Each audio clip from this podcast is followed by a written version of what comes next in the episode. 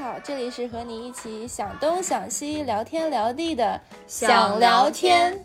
我是哭起来就刹不住车的杰西卡，我是哭的一点动静都没有的瑞娜，我是哭了之后居然有一点小开心的大宁。所以我觉得咱们这期就是想跟大家聊一下哭这件事情，这件可能大家生活中经常经历到的事情吧，也许是自己，也许是别人。自打我们聊完榨汁那期之后，发现我们三个真的是有很多方面不一样，包括哭这件事情都是非常不一样的，所以我们就想说。不如凑在一起聊一聊，你是怎么哭的，我是怎么哭的，以及我们是怎么看待哭这件事情的。嗯，所以你们 俩上一次哭是什么时候？还记得吗？我最近在哭，就是因为我在看那个芒果 TV 的综艺《再见爱人》嘛，就追那个综艺，那个综艺也太好哭了，尤其是前两集的时候，边看边哭。哎，我听很多人讲啊，但是我还真没有哭出来。可能离你的生活比较远，因为毕竟是离婚综艺。你可能现在太幸福了，对，我也觉得，对，所以感受不到那种离婚的人的痛苦。我看那个综艺更多的是生气，是想这老王怎么能这样？那那妈宝男怎么能这样？就是我觉得我有点生气的情绪更多一点。有生气的情绪，我主要哭也不是哭那两对让人生气的情侣，我是哭那个因为没有爱情结婚的那一对儿，你有印象吗？那个张赫那对，嗯，是有点唏嘘，是吧？对，很唏嘘。虽然我也没有类似的经历，我也没有就是结婚十年之后又离婚，然后彼此祝福，没有这个完全没有这个经历，离我生活也蛮远的。但是现在对于很多这种情感类的，不管是综艺也好，电视剧或者电影也好，就比较容易能够感受到他们的那种情绪。这跟我小时候简直是天壤之别。一会儿聊起来，你们就知道了。瑞娜呢？瑞娜，你上一次是啥时候？我想了想，应该是上个礼拜呀。哦，这么近，而且就是因为一件很小的事情，你这不是为了录这一期，上周特地哭一下，感受一下，做一个 research。那我男朋友也是挺惨的，这为播客的付出也太大了。那就是我让我男朋友装个灯，然后他就说：“哎呀，我不会装什么的。”鼓捣了半天，说我不装了，然后就把我从国内海运的那个灯其中的一个配件啪一摔，然后我就很气。你凭什么摔我的东西？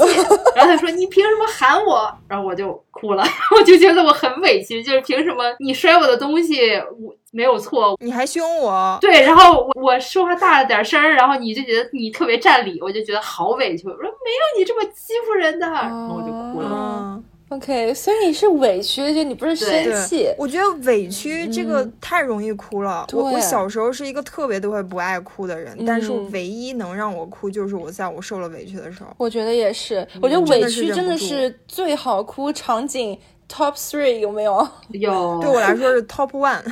杰西卡呢？我不确定是不是上一次了，但是我印象比较深，大概是几个月前我在看。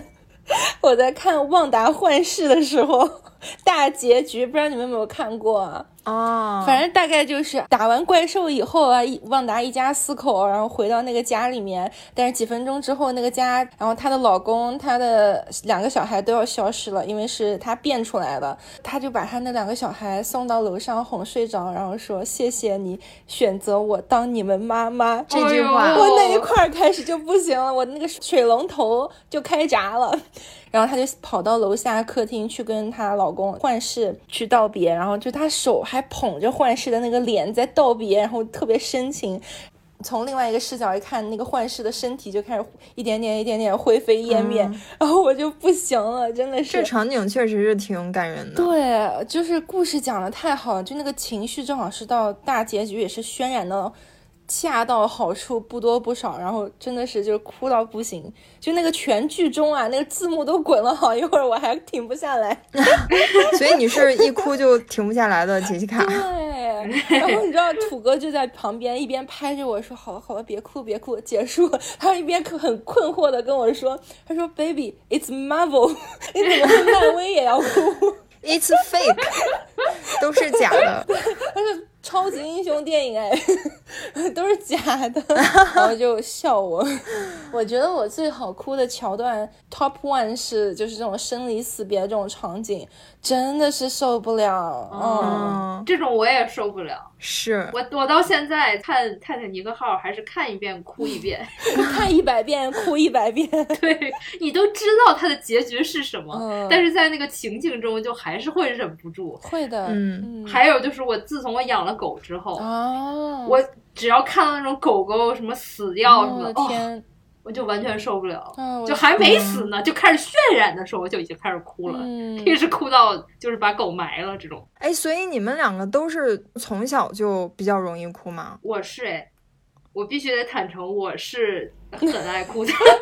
就是我印象中，我的那个托儿所的味道，就我后来再回想，就是我哭完之后。对鼻子会产生的那个味道，都是眼泪的味道。所以我一直以为我的托儿所是那个味道，后来才知道是因为我天天哭，而且我爸爸会跟我讲说，因为那个托儿所在我姥姥家旁边，我爸送我去托儿所的时候我就说，哎。咱们去姥姥家，然后就很开心。然后只要一转过那个路口，我就开始抱着他的腿哭说：“爸爸，我不想 去幼呃托儿所。”然后我爸说：“哎呀，真的是受不了，但是又没办法，一定要送你去，要狠下心来。”对，爱哭到那种程度。嗯，而且你哭的时候是不是那种？特别美的那种无声啜泣型，对，就是那种 瞬间就会眼含热泪，然后就开始静静的噼里啪啦的往下掉的那种梨花带雨。哎，你这种就是我小时候最羡慕那种类型。为什么？你是哪一种呢？我是小时候也一直会哭，就一直是对情绪挺敏感的。我就是那种看《还珠格格》都老哭的。什么 什么小燕子被皇阿玛赶出皇宫了那种。容嬷嬷扎针儿。什么紫薇看不见了，对我都哭。但我哭的话都是那种想憋着点儿的那种啊，不要哭得太放肆。对，一个是我觉得就哭出来就五官变形太丑了。嗯啊，你好有偶包啊，偶像包袱有，就觉得。你看电视里面紫薇，人家哭都是那个小珍珠豆含在眼睛里面，含个十分钟，然后吧嗒掉下来，多美啊！你没有训练一下吗？对着镜子练习一下。我还真的有哦，你还真干过这事儿。我还真的有，不怕你们嘲笑我，我真的有哭的时候，就拿个镜子观察自己，就觉得太丑了，怎么能哭成这样？然后从此以后，我就都是憋着哭，就是 hold 着你的五官哭，最好是身边如果有第二个人憋下去，都不要哭出来，这样是比较好，不要被看到。所以瑞娜这种就是我 我想要达到的目标。没有想到一个爱哭的小孩还会成为别人的榜样。你们俩都是我的目标，我是想哭哭不出来。为什么？为什么会有想哭哭不出来这件事呢？就是我感受不到大家为什么要哭。嗯，我从小就是挺理性、挺挺淡定一个人，包括现在我浑身散发出来的气质也是淡定和理性的嘛。有禁欲系。对 对。我印象很深刻，就是有一次中午我们家吃饭，我妈在看电影频道播一个特别感人的一个呃亲情的一个电影，就是那个妈妈在法庭上要争夺子女的抚养权，就是讲自己当年多么多么不容易什么什么，就是那是一个任何人看了都会觉得非常感人的一个一个情节吧。我妈看的就是很投入，眉头紧锁，就眼泪已经在眼眶里打转了。然后我就在那儿一直说，哎，这都是假的，都是演出来，这有什么好哭的？你这熊孩子，你也太冷静了 哦，太冷血了。你那个时候是几岁呀？上小学哦，嗨，就是最熊的时候。对，然后就给我妈说着急了，说你不看闭嘴。然后我就闭嘴了。人间冷静大牛是，包括我上了初中，我也没怎么哭过。我有印象，有一年就突然意识到，哎。我有多少年没哭过了？掐指一算，有两三年、三四年没掉过一滴泪了。我还觉得哇，我怎么这么奇葩？为什么我都不哭呢？哎，但你这样的小孩，爸妈应该觉得特别好带吧？对呀，就很勇敢，哦，也不矫情，对，就不会出现那种什么小孩跌倒了就狂哭，不站起来等着大人扶，或者什么在玩具店里面或者撒泼打滚儿这种。你要说不记事儿的那时候也是会哭的，我就现在说的就是上小学、上上中学之后，但是我觉得那时候就大家情绪控制能力应该都都差不多了吧？我经常跟我爸妈 吵架，吵到哭，吵架哭的说不出话那种。哦小时候真的是没有这个情绪调节能力，没有人教你。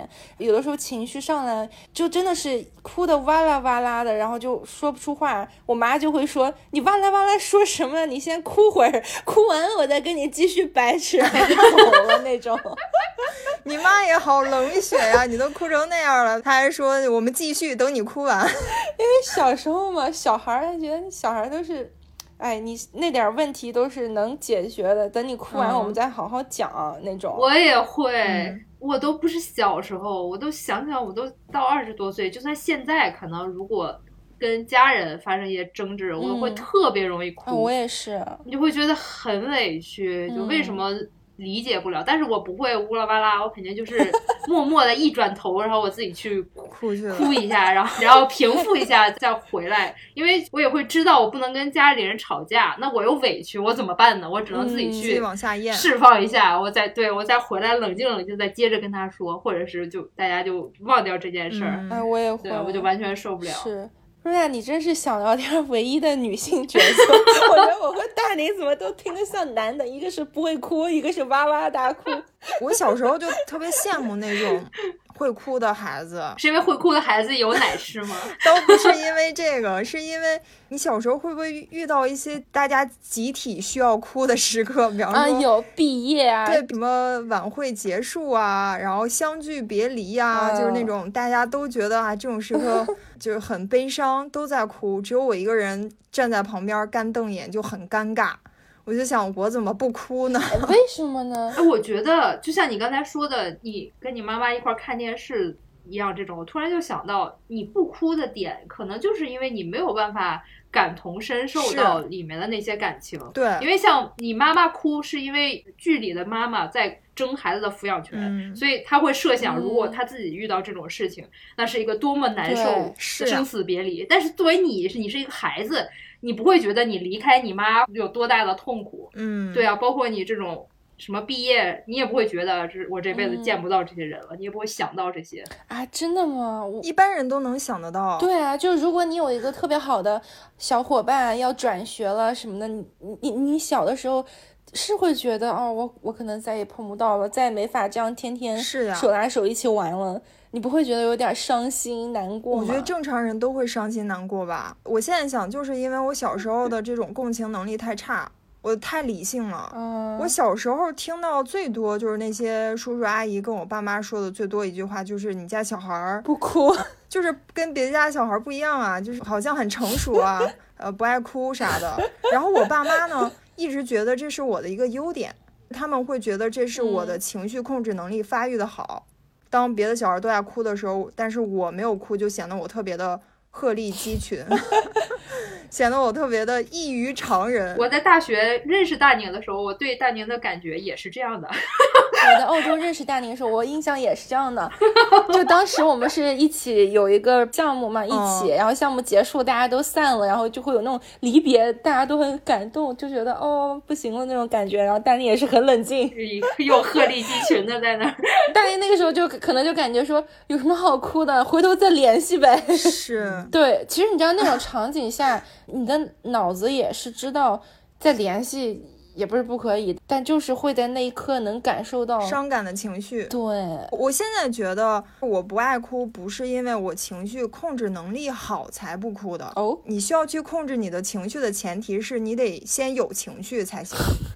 我都没有感受到这种伤痛和别离的情绪，我怎么去控制我的情绪呢？我根本就不需要控制啊！我觉得是因为我的感性太弱，然后理性太强，共情能力也差。就是冷血，就没有 正常人类拥有的那种情感，我都没有，所以我觉得这是我的一个缺陷，并不是我的优点。嗯我大概是在初中的时候就意识到这个问题。嗯，哎，我突然想问说，所以这种理性过多、感性过少是天生的吗？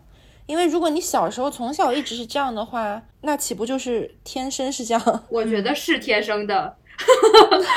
我觉得是天生的，就是你刚生下来的这个感性多少分，理性多少分的基础线，这个东西是天生的。可能我基础分理性比较高，然后感性分比较低。OK，我我是觉得是这样，就像你生下来就是高个子，生下来就是矮个子一样吗？是，就像我 生下来就是感性的，到现在也没有长进，一直都是这么感性的。有意 思。我要想理性也没有办法。但就是这件事情其实一直都很困扰我，一直困扰到我上大学，因为我学的是一个艺术类专业嘛。嗯。对于怎么跟观众共情，怎么去讲好这个故事。它就需要你有很强的这种共情能力，或者是需要你感性的分数要稍微高一些，你才能做出来一个好的内容嘛。嗯。然后我记得上大学第一节课的时候，有一个专业老师就是在聊感性和理性的这个事儿。嗯。然后我当时就问他，如果作为一个天生就很理性的人，感性就是很少的，那他还能不能做好内容？然后后来那个老师的回答就给我开解了很多。怎么说的？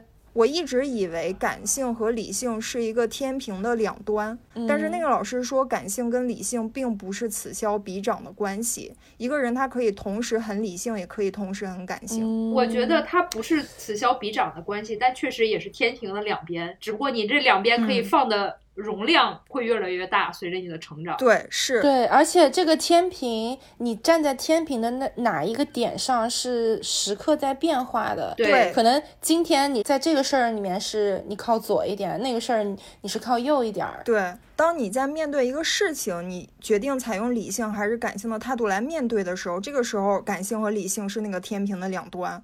但是你作为一个人来说，它并不是天平的两端。是你这个人可以同时很理性思考的，但同时你也可以很有血有肉的。对，因为人是一个非常丰富的个体嘛。嗯，对，而且这个感性跟理性也并不是以你出生设置为准的，它就固定出厂设置。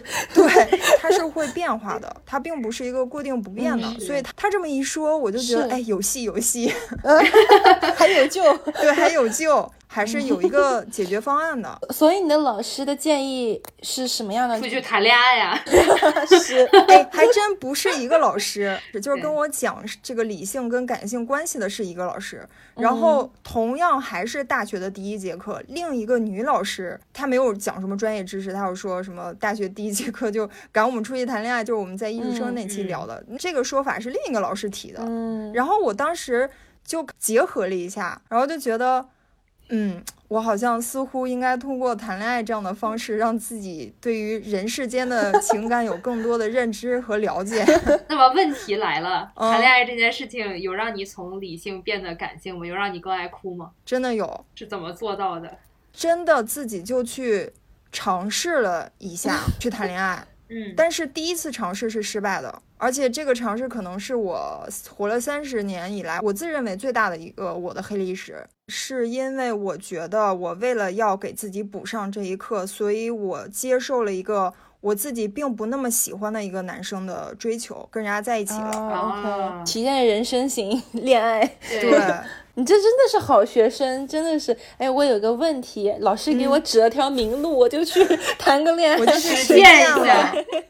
可想而知，这个肯定是不成功的，因为你。本身你去恋爱这件事情，它是一个感性的事情。你抱着这样一个理性的目的去谈恋爱，怎么可能会成功呢？嗯，可能我最开始对那个男孩子的感情分，如果满分是一百的话，基础分可能十分，然后他的基础分可能是三四十。嗯，但是在我们相处的过程中，他是一个相对感性的人，他对我的付出投入越来越多。然后没过多久，他的分儿可能就涨到了八九十，甚至快一百了。他又觉得没我不行了。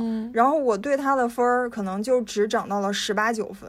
嗯，这个差距变得越来越大，这样导致他会对我做很多付出投入的行为，感动他自己。与此同时，他认为能感动到我，但是对我来说变成了一个很大的负担，就是我根本就不感动。但是呢，因为我能感受到他那个心理，他要觉得啊，我做了一个这么大的一个牺牲或者付出，你肯定很感动嘛。我内心真实的想法是我不感动，但是在这个时刻，我如果表现的不感动，我这个人也太冷血了，所以我就要假装自己，哎呀，是挺感动的，就很尴尬，把我自己搞的。然后后来我就觉得。再这么下去就要失控了，我已经 handle 不住了，我不能让他，哎，你慢点，你等等我，我自己也明白我自己是永远跟不上的，然后我就最后就说那分手吧。本来我是想通过谈恋爱来让我自己受伤害，然后知道什么是人间有真情，人间有真爱，但是最后把人家搞得很受伤害，我自己一点事儿没有。我就觉得这个实践，一是很幼稚，二是很冷酷，三是很失败，然后也是很很残酷吧，就是对别人。虽然作为一个感性的人，嗯，但我也有过 类似的经历。是吗？你 们而且就是让别人男生也是你说的那种，就是别人可能已经到了快一百分，然后我我没有你那么低，我可能就是到四五十分这样，但我会知道我永远到不了一百分。我也是会害怕，就是会不会有严重的后果，这样，然后我就说那我们就分手。嗯，结果我没想到那个男生就会更感性，说你要跟我分手，我就跳楼。我的天，哎，，对，那个男生也跟我说了类似的话，我就试探性的说，我说啊，有可能未来还是有可能会分手的啊，不拉不拉，嗯、我就稍微提了一句这个，他就不行了，我就能感觉到他的那个不安全感瞬间就警笛大大作，然后他又说你不能跟我分手，我觉得我们俩之后不会分手的，你赶紧跟我说不会分手，如果你将来要跟我分手，我不知道我会做出什么，就是这句话让我觉得我一定要分手。对呀、就是非常大的一个 red flag。对，你那个时候多大呀？那个时候上大一吧。哦，那那已经是成年人了，就我的会更小一点儿。哦妈呀，好吓人！嗯，哎，那瑞娜，你那个跳楼的怎么样了？你就让他跳吧。幸亏就是最后没有跳楼，要不然真的挺可怕的。对，我觉得再继续下去，他在不断的去付出投入到一个他无法接受所有的投入都打水漂的程度，有可能会造成一个很严重的后果。是，嗯，所以这时候就要及时。收手。对，这个时候就一定要理性了，就不能太嗯感性了，要不然就会出问题。但是我想说的是，自曝一下这个黑历史，是想跟所有听众朋友不要向我学习，好吧？如果你没有这种呃足够的感情支撑，就不要呃随便的跟一个人走入这段亲密关系当中，因为最后的结果可能是不太好的，而且最后结束了之后，最大难受的地方是你会自责。嗯，你会对自己的道德产生一个疑问，你知道吗？你会觉得啊，大宁你怎么能这样呢？就你会背负这个愧疚感很长一段嗯时间。就一个问题没解决，又产生了一个问题。对，所以就是因为不要让自己产生这种愧疚感，也要在开始迈入这段关系的时候，嗯多问自己几个问题，多考虑好。是是但是我我想说这个事儿是，他并没有把我变成一个感性的人，我没有体会到什么是受伤。会不会反而让你对感性和感情这件事情更害怕了，更觉得哎呦，我还是不要感性了。哦，没有，我当时得出来一个啊。结论，就是不要找不那么喜欢的人去谈恋爱，你一定要找一个你很喜欢，而且你确定在这段关系里面，他能够完全 hold 得住你们这段关系，玩弄于股掌之间这么一个人，就能确保就是最后受伤的那个人不是对方，而是你自己，我听出来了，大宁这就是自己在找罪受，是吧？就是对。在自虐，真的是。后来是经历一个就有点类似于 PUA 的这么一个事儿，就确实是对方是能够完美的 handle 你们这段关系，他在年龄、阅历各个方面要比你成熟一些。交往很短一段时间，我就发现这个事情不对劲儿，就是因为我发现我的自我受到了蔑视和不尊重，所以我就及时喊卡了。但是那个经历确实嗯，我是真的受到了伤害。如果说是满血十滴的话，我应该是掉了九滴血。他走了之后，就赶紧回到自己的老窝去，去赶紧回血。就是在这个默默舔舐伤口。倒不是说这个伤害或这个事情让我变成一个感性的人，是我觉得在这个漫长的回血的过程当中，我体会到了真的受伤的感觉是什么样子的，以及我会觉得别人对你的好，包括亲人、友情，他们对你的好都是很珍贵的。我更懂得珍惜别人对你的就是这种真挚的付出啊，或者是感情啊，就觉得是是一件很珍贵的事情。然后可能碰到类似桥段的时候，你的那个同理心就激发出来了。对对对，就是从这件事儿，就是为什么大家有的时候可能会喜欢看悲剧，悲剧留在你的情感中的记忆会长久一些，比喜剧。我经过一次受伤之后，从受伤的这个感受出发，延伸出了很多其他的感受和情感，是我之前没有体会过的。嗯，所以就是为什么我看现在看《再见爱人》，虽然三对离婚夫妻跟我的生活离得千差万里，但是我依然能从我自身的经历出发，联系到他们当时的感受，我也能够产生些许的共鸣。这个在我没有受伤之前，我是感受不到的，我是没有这个能力的。嗯，这个样子。所以老师教的还是对的，谈恋爱确实可以 让理性的人变得感性。我觉得是对的，我自己有非常深刻的这种感觉，这种差异。因为之前我看电影，什么感人的从来不哭。就那件事之后，我我还记得，我就跟一个大学同学去看那个《失恋三十三天》嘛。哎，你们看那个电影会哭吗？哭吧。是我已经不记得剧情了，但是我想象的那个场景肯定是哭的乱七八糟的。反正看那个《失恋三十三天》，深深的被击中了这个共鸣，就哭了。我那一刻居然有点开心，就是因为我知道我之前看这些是不会哭的，但是现在我会哭了，就特别像那个《青蛇》徐克那个电影里面，小青就张曼玉演那个角色，她在最后的时候流下了一滴泪嘛，然后她就说：“啊，我终于知道人为什么要哭了。”可能你们没有体会，因为你们本身就是有血有肉的正常人。我之前一直是一个冷冷血动物，而且我被这件事情困扰很久。你还蛮有意思的，我好像第一次碰到你这样，但我觉得好像是不是很多男生会这样啊？对感情啊、情绪没有那么的敏感。我觉得大概率男生可能确实是比女生要理性一些。我昨天还在跟我男朋友讨论这个问题，我说。你像中国人经常会教育自己的孩子说“男儿有泪不轻弹”，然后我就问他，我说你觉得这句话你认可吗？因为他是一个很感性的人，就是我我们俩一起看电影，然后我在那哭的时候，我一般一扭头一看，他也在偷偷的抹眼泪，但是我们俩就默默的，大家都把自己的眼泪抹了，然后假装无事发生，就一般都是这样。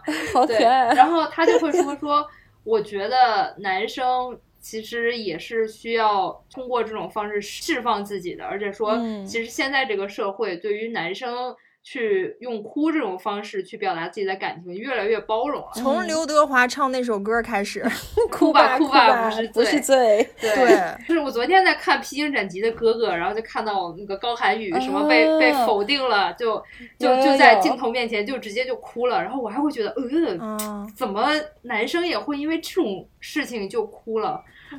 男生也是人啊，是是，但是我会觉得，就是男生他会更多的因为，比如说委屈，比如说就是这种情感上的波动哭，但是女生哭的这个原因就会很多，比如说着急也会哭。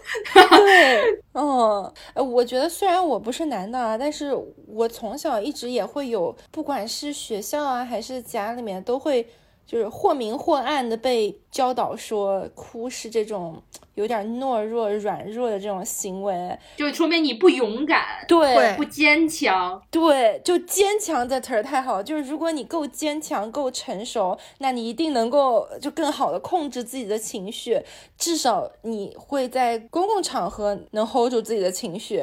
就从小我会有这种感觉啊，就虽然我是个女生，我都会有这种感觉，所以我就是小时候一直是忍着忍着，就是小声啜泣的那种，一直到后面慢慢的。可能也是性格变了，性格就解放天性了，然后才能够舒服的，就是放声大哭一场，然后真的是很开心。你会觉得说，如果你一哭。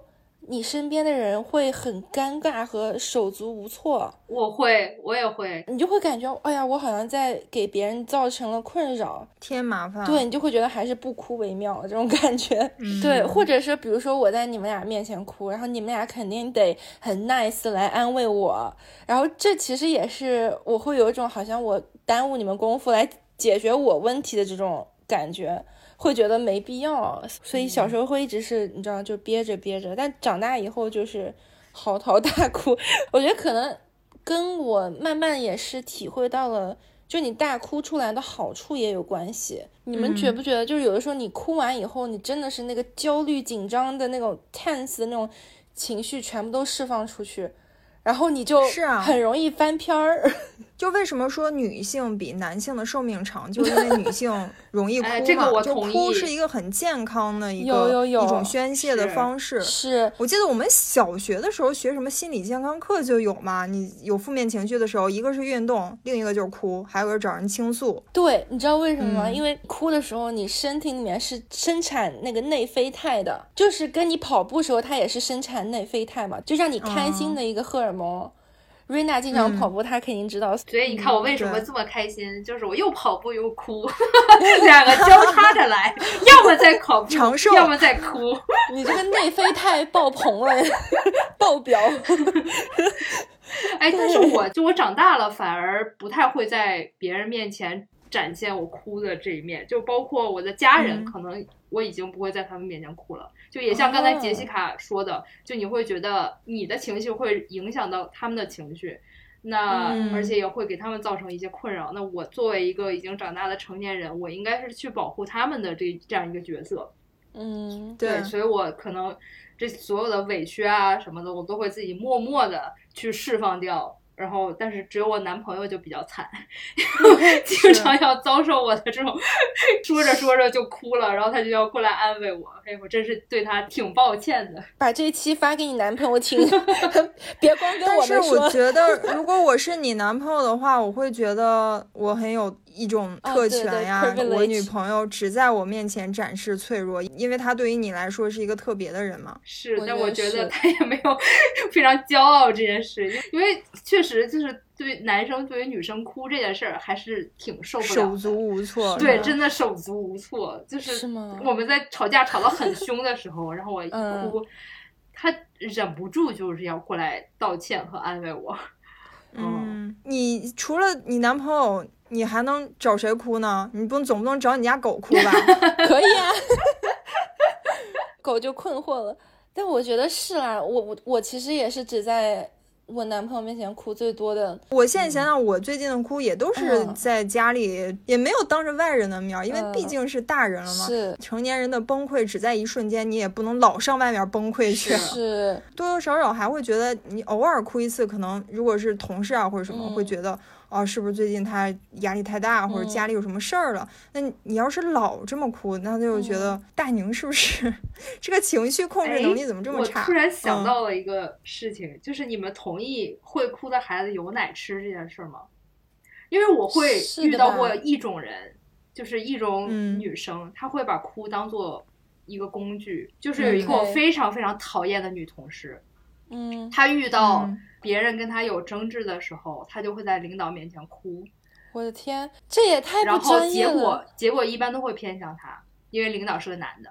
我觉得在职场上哭嗯真的是有点、怎么说不专业吧？对，我觉得短期利益可能是看到他占了便宜，但是长期，比方说你们公司要什么裁员，可能第一个裁的就是他，因为他只会用哭来解决问题。哦，那但他不是只会用哭啊，辅助手段，他也可能有别的手段，但是是我是就是经常能看到他有这种表现，所以我也觉得，哎，嗯是不是我也应该哭一哭？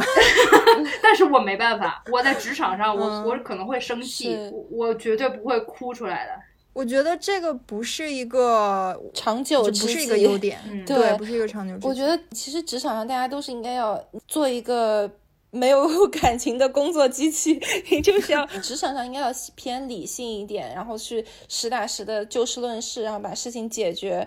呃出现问题宣泄情绪，它不是一个专业的这个解决方式吧？就相当于你把你自己处理不了、解决不了的问题，通过哭这样的方式，把这个压力转嫁给了他的 leader。哎，太好了，对那如果你的 leader 是一个理性分析的人，他就会知道这种做法，他可能打心里应该也是不认可的。嗯，看我是什么样。但我觉得，比如说，如果我碰到什么事儿，我肯定是还是就是就事论事，咱们就好好的坐下来开一个会、两个会、十个会，一起想办法解决。然后回家以后，在男朋友面前哭一下是可以的。嗯我觉得人是要有一个。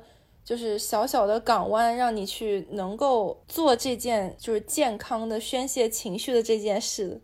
，A K A 哭。太好了，听完你们分析，是我就觉得我没有白白讨厌他。我觉得我确实是可以正大光明的讨厌他。因为因为的确是不是一个健康的一个方式啊？就就是如果哭就能解决问题的话，那所有的同事都效仿怎么办？那大家就一起哭啊，就比谁哭的响，那就就大家都别干活了。我我又觉得有可能是那个女生她本身她知道她自己能力不行，她靠她自己能力处理不了这件事情，但是她有一个优点就是他会哭，所以他只能通过哭来解决。是你看大宁还是把哭当成优点，好可爱，呃，不能算优点吧，就是一个特长。对特别会哭。你像如果是瑞娜，她能力强，她又理性又 professional 又又职业，那她通过她自己的这一套就是专业的手段，就可以把这件事情处理了。那瑞娜肯定不会选择去哭啊。那她之所以去选择哭这么一个呃不太体面的方式，那我觉得可能是他真的个人能力不不行，他也没什么别的办法。嗯，或者他我我我现在是这么想啊。有不排除有这个可能啊，但我觉得也有可能是，比如说他之前在别的地方用这种方式得到了他想要的结果，嗯，所以受到了这种正向 激励，所以他就会觉得下意识的啊，之后再出现解决不了的问题，我就哭一下吧，这样别人会觉得嗯就过去了。反正长久之计还是得对，把自己能力培养上去。但这个是工作中啊，生活中其实我觉得还是可以。人家不是还说，就是你哭的时候，你那个泪腺是可以清洗你的眼睛啊什么的。对，是真的是有什么科学，很多科学证明说它是甚至可以让你什么睡得更好啦，什么之类的，避免产生焦虑、抑郁啊什么这种。我是也发现说，就是从我就是放下那个包袱，可以开始哭出来以后，我嗯是觉得我有更好的正视我自己的情绪。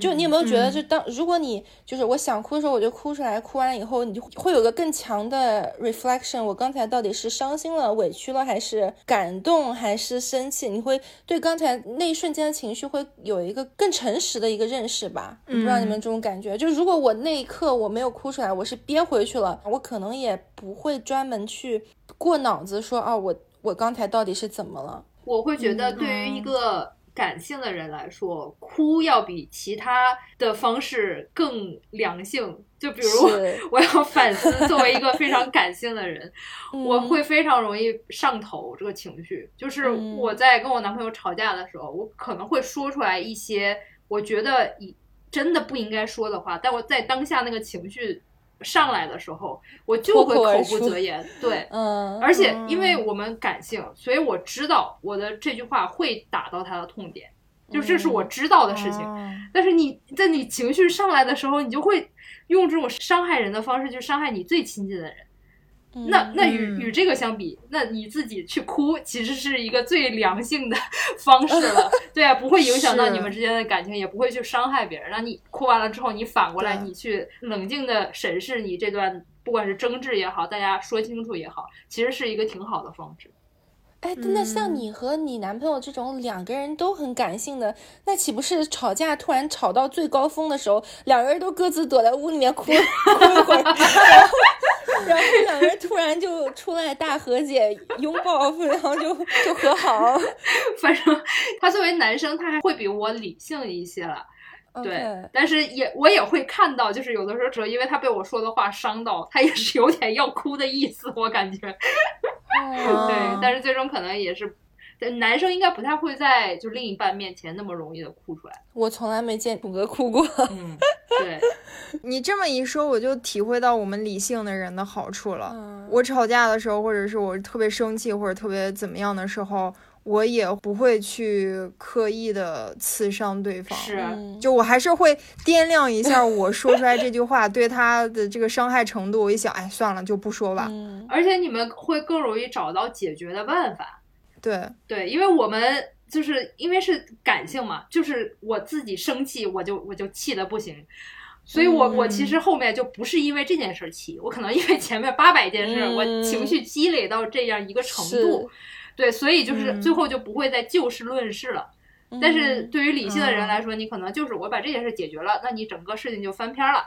那我嗯就没有后面这些拉拉扯扯的这些东西了。所以我觉得这也是感性的一个不好的地方。但你知道，感性就是你来得快，去的也快。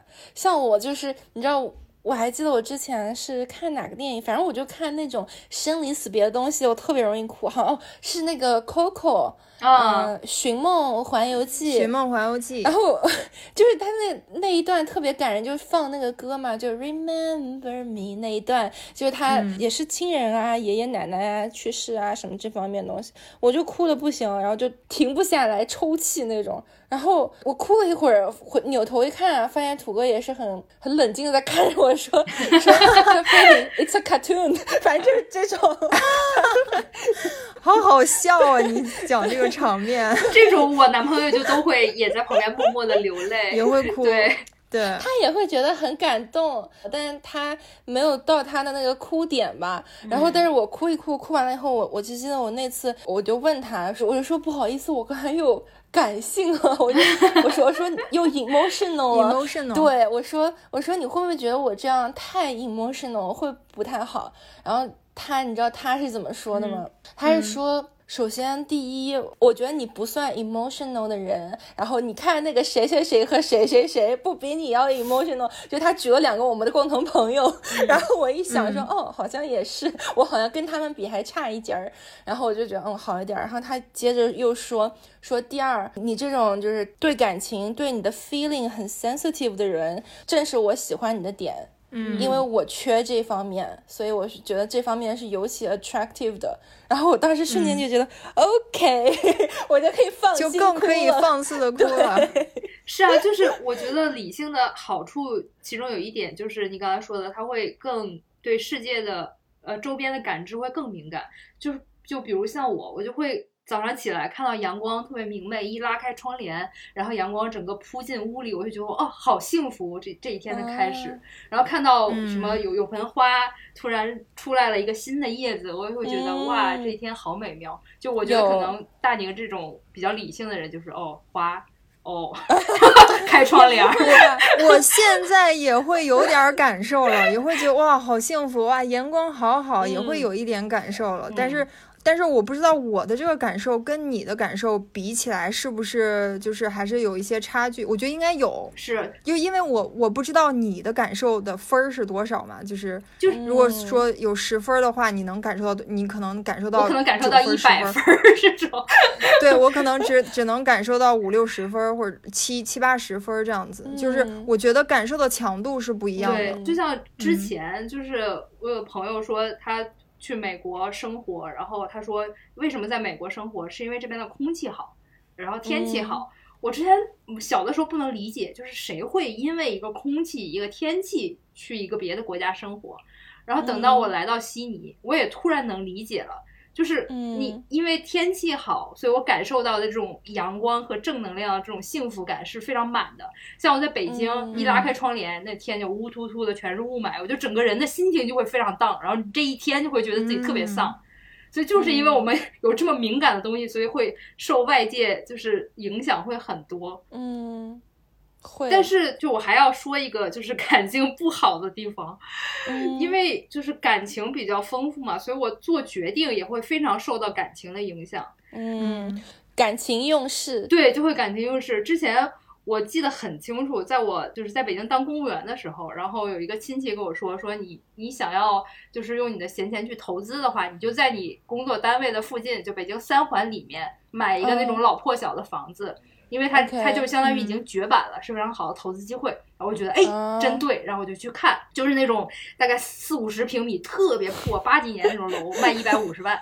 然后我看完我就很开心，因为我贷款什么的就买买得得起。然后回家我就嗯跟跟我爸说，我说我有一个这样的投资机会。然后我爸嗯跟我说了一句：“这不是你的钱，你就一点不知道心疼。”我我当时我就整个人我就炸了，我说行行行行，我这为了咱家这个对吧，又去嗯看房，又去想这些投资的东西，你这么不理解我，我不干了这件事儿。嗯，然后我从此我就再也没有提过这件事儿，我也再也没有琢磨过这件事儿。结果错过了一千哇万，真的是错过了一千万。那个如果那个房子买了，现在我已经对吧？悉尼随便换一套四五百万的大房子，轻轻松松。哎，所以当时你爸为什么不同意？为什么会？他没有彻底理解吧？他觉得你这个计划不够好吗？就他会觉得你这么一大笔钱，你拿去买一个那种东西，你又不住，你也不知道他有到底是不是真的是个投资机会。你刚上班一个人，你怎么能对他？反正他也是。就不信任，而且他也不了解这种投资的东西。就我反过来去想，如果我是一个理性的人，你就会开始用理性去说服你爸这个事儿怎么怎么合理，怎么怎么对。而且就算我说服不了他，那我如果自己就分析完了，我觉得这个事儿可行的话，我可能也就干了。我不会因为我上头了，我生气了，我委屈了，我就完全停止这件事儿，而丧失了一个很好的机会。你这个说的是丧失机会，我倒是觉得就。如果太感性的话，你是会情绪来的很快，你是会有更大的机会被这个有心人利用吧？就我会觉得，可能是不是感性的人啊，就更容易被这种。广告忽悠交智商税，对对对，应该是突然上头了，然后钱就花了。所以我不是之前在那个剁手那一期就会说，我这凌晨三点半就会起来，在各种购物软软件中横跳。就那时候可能我的理性还没有醒，全部都是感性。我想要，我想要，我想要。凌晨是一个危险的时间段，朋友们千万不要在凌晨做决定。哎，那你是那种恋爱脑吗？就感性的人会一头扑进去，不管不顾那种。就我就会做那个，就是大宁刚才说的，就他那个感性男朋友做的那种事儿，就是感动自己的事儿。哦，我就会就是，你是不是有点羞耻？突然，我就会就是刚跟我男朋友在一块儿的时候，然后他有一天什么喝多了酒，然后就大早上起来在宿舍用什么麦片儿，然后泡了。一一碗就像粥一样的这种东西，然后骑个车噔噔噔的自己跑过去，跑到一大早出现在他楼下，就会干这种感动自己的事儿。想起来还是就是 他应该也挺感动的。还好你找的男朋友也是一个感性的人。对，要是找了我这个理性的人就有点惨。这什么玩意儿？我不要喝麦片，我要喝粥。是。对，所以我觉得这个很好啊，就是一个感性的人。加另一个感性的人，生活会很浪漫，有没有？会。你的浪漫，你的这些对方举动，对，能够被对方接收得到。就如果是一个感性加一个理性，有的时候会有这种信号没有匹配上的情况。我觉得最极端的那个例子，不就是《再见爱人》里面那个老王？对，我也刚想说，是的，我他们简直是我的就是太极端。超女就是一个很浪漫、很感性、很随性、很自由的人，对。然后老王就是一个极端理性，然后讨厌任何的仪式感和形式主义，然后特别实际现实的这么一个人。我实用主义是，那我跟土哥的话，可能没有天平那么两端，但刚开始谈恋爱的时候，他也是会比较理性的。比如说，我之前是不是有讲过啊？说我们第一个情人节，他就。不觉得要过，他就不，他就觉得情人节，情人节是人人造出来的消费主义的节日，节日我为什么要过？就也是花了我一点时间去把它掰成这个 就感性的这一边，就也不是让它变成我，不是让它变成这种感性的，对，只是说让他理解我这个感性的人是怎么思考问题的，有这样的需求的，是什么样的感受。所以我就觉得土哥就很好呀，跟老王比起来简直了。什么？你拿我们家土哥跟老王比？不能相提并论，我错了。我好难想象他们真实生活中每天每天是怎么过的。我的天，很窒息哎，你们有看最新的那一期吗？就是他们在玩一个正话反说的 游戏。我看了，我的天！就是说那个问那个老王说你喜欢朱亚琼唱歌吗？然后老王正话反说完了说那当然太喜欢了，一直都很喜欢。他就是说他从来就不喜欢他老婆唱歌。但他这个最后是有掰回来了，你有看吗？就最后其实是说，他当时是因为吃醋，那个超女跟 小伙儿一起骑马，然后吃醋说的。是这个我知道，但是我想说的问题是，他的这个答案让超女感到非常的伤心难过。就他他已经抓狂了，最后他半夜的时候又去找老王，就是哭着咆哮着问他：“你是真的不喜欢我唱歌吗？”他情绪已经失控到那样了。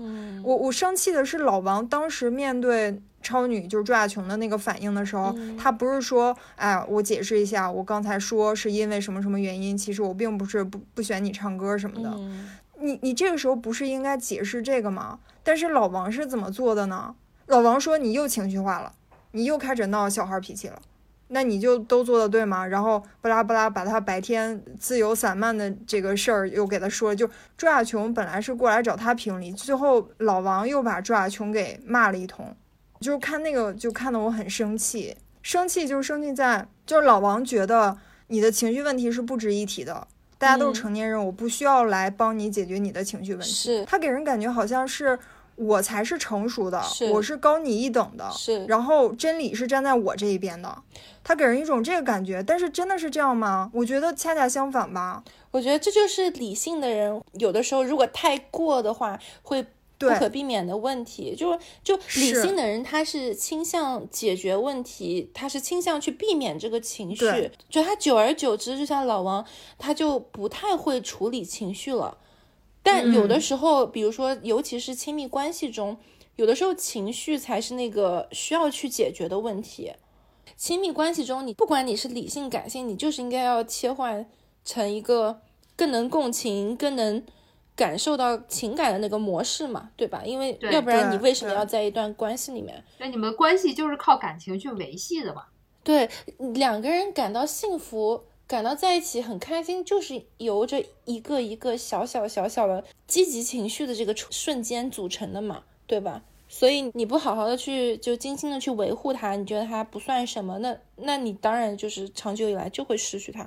我在老王身上看到的是，他全程从头到尾一直在用理性来处理需要他用感性来理解的事情。在他在需要他用感性处理的时候，他是没有办法的，并且他认为他不需要学习，他也不需要感性。对，这个就是他的问题了。对，我觉得理性它不是一个错啦，不是一个坏事儿，就因为讲真，就是人我们感性是本能吧，其实，但是你要去做一个理性的人，其实是有一定门槛的。我感觉啊，对你来说，你像对我们这种理性的人来说，做一个感性的人是有一定门槛的。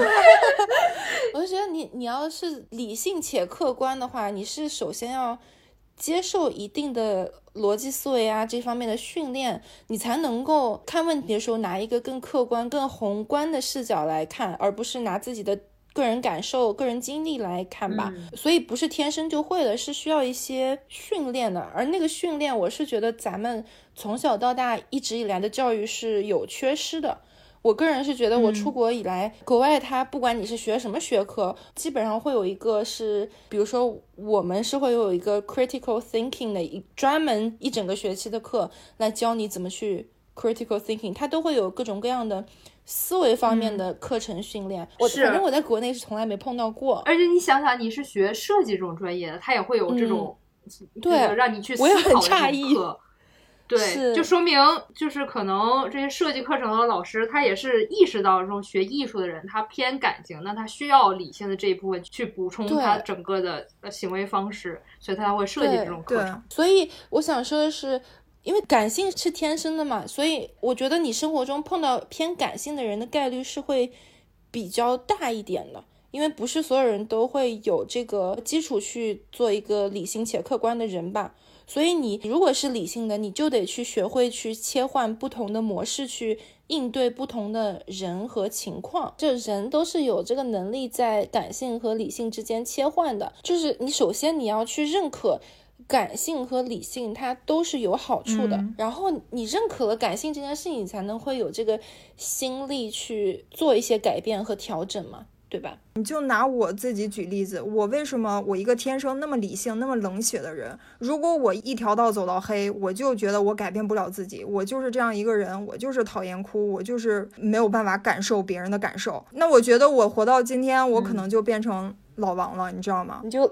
老宁了，对呀，他没有用一个开放的心态来面对这件事情。因为老王他不是有个外号叫 No No 嘛，就别人一提什么他就是 No，所以他就把自己活成了一个非常狭窄的人。他也挺自我的，就是都是以自己为先这样。老王真的是一个很好的例子，如果没有看过这个真人秀的这个朋友们，可以去感受一下老王的这个槽点。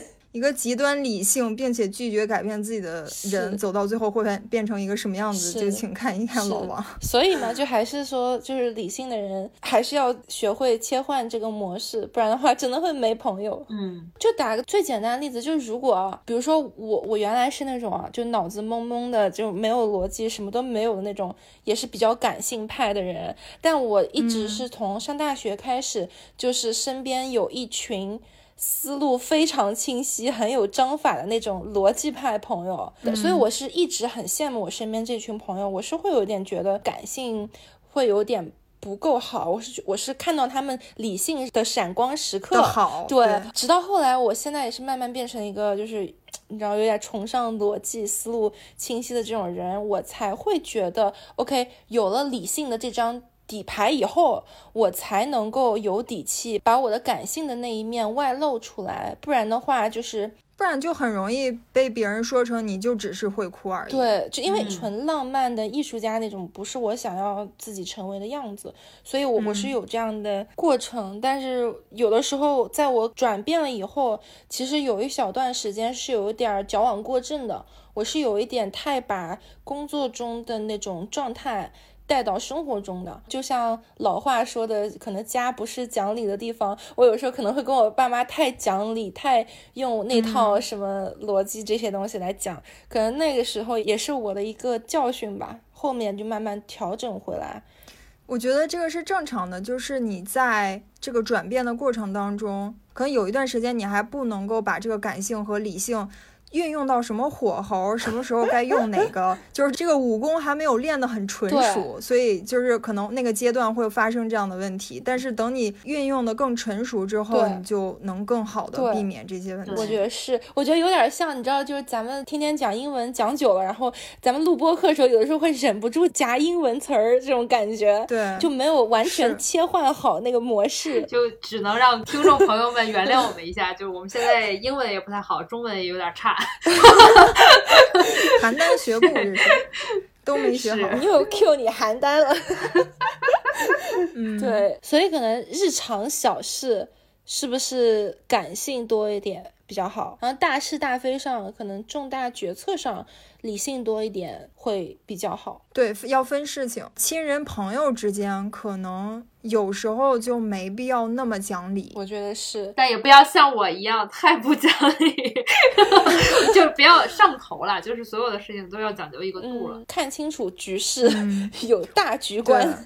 就比如说，哎，如果瑞娜哪天来找我吐槽一个什么人什么事儿，然后我没有去听你讲，然后反而没有接受到你这个情绪。需求反而巴拉巴拉巴拉巴拉批判你，我给你巴拉巴拉巴拉 A B C D E F G 给你分析一堆，那瑞娜肯定觉得我是不是有病，下次就再也不来找我 吐槽。我肯定已经在屏幕那边大翻白眼，对不对？是不是？你要理解他找你的这个需求是什么？他是一个情感需求，还是一个解决问题的需求？不然的话，真的就没朋友。之前也聊过，我也经常会有这样的问题。就我老公跟我吐槽他工作里面的一些同事或者是领导啥的，我就总是就是杨笠讲的那个脱口秀，忍不，我就总觉得你都来找我倾诉了，你总不是想要。让我同情你吧，你肯定是想从我这儿得到点什么，那我得给你一些解决方案，我就会带入那个男性，你知道吗？我我是有点直男思维，我也有一点，我就忍不住想要帮他分析，你在遇到这种事情之后你要怎么做，嗯然后讲到最后他就很生气，我知道怎么做，我不需要你告诉我，你只需要陪着我一起所以啊，你就你就设身处地的想想，如果你来大姨妈，你痛经，你说老公我肚子好疼。你说你要他怎么办？他除了能说多喝热水以外，但是他一说多喝热水，你就会女生就很生气。我不知道多喝热水啊。我就是想让你 来抱抱哦，好可怜呀！然后我现在男朋友就训练有素，就是啊，这么可怜呀，太心疼了，默契培养出来了。对，是，我觉得我也是。有的时候，比如说，你知道，女生有时候会讲一些莫名其妙的话，就有的没的。然后土哥现在也是训练有素，他就过来抱抱我说：“哦，你现在是需要 attention 了，我明白，我明白。”然后就，然后就来给我 attention，就。给我这个他的注意力。这 个理性和感性的人，就是还是如果让对方知道自己到底是什么样的一个。一个路数的话，我觉得还是能够和平共处的。是的，我作为一个理性的人，但是我我很想聊这期节目的一个原因，就是我很想为感性这件事情来证明。我们普遍人讲到说这个人太感性了，就很容易联想到一些偏负面的词汇，就觉得这个人感性嘛，那肯定他就很情绪化、很意气用事，或者说他很幼稚、小孩子脾气。嗯。但是作为我一个从很理性过渡到现在感性也分数也上来的一个人，我觉得感性是一件非常非常好的事情。嗯，我也觉得，确实就像大学老师说的一样，如果你不感性的话，那你没有办法有文学的创作，你没有办法有可以创作出诗歌，你也没有办法创造出像《再见爱人》这样这么能够打动别人情绪的这种综艺作品。所以在这种特定的职业，你是需要有感性的这一部分的。但是同时，我们这种感性的人也非常想跟大宁这种理性的人说，我们非常羡慕你的这种天赋，我们也会积极努力的训练自己的思维，让让自己能够再理性一点。感性跟理性都是一种天赋吧，就都有很好的地方，但是同时就是过了头也都有不好的地方。是理性的人虽然像咱们说，他可能做出的事儿不会那么有创造性。